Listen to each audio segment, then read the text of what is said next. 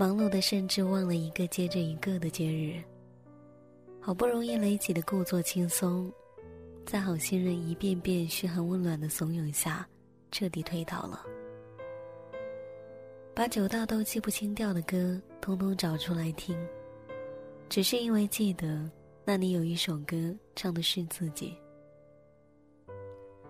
这一场冬天来得太晚，年前呼唤大雪的人们，在年后的风雪里咬牙诅咒着越飘越大的雪花。总是妄想着经过坚持之后便能称心如意，直到睫毛上被沾满了一片水漉漉的白，才察觉我应该找个地方躲躲这雪。想要做的事情。总是停在脑子里使劲的描画，时光逼近后，便是还没踏出第一步就收了脚。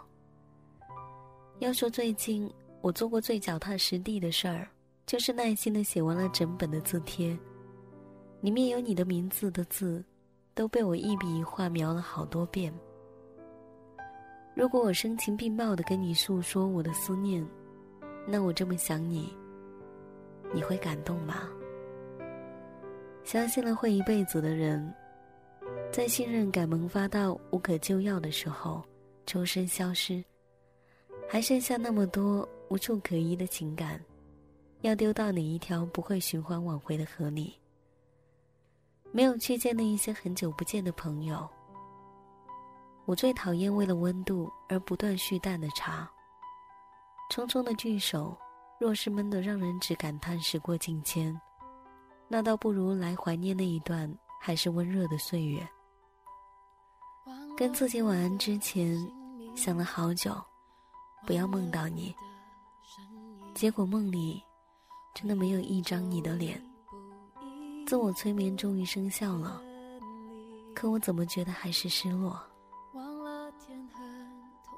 若是时间也能被冻住安眠过这个冬天，那我们就不会在寒彻的夜里别离。醒来后，一切还是最初的样貌。继续，一个人离去，另一个人学习忘记。失去了记忆，我的世界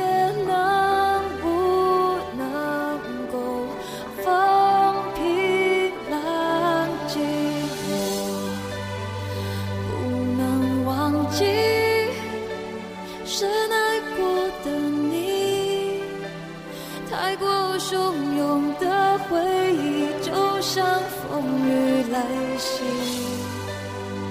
每次想你都慢慢沉溺是一种是一种无法治愈的清醒。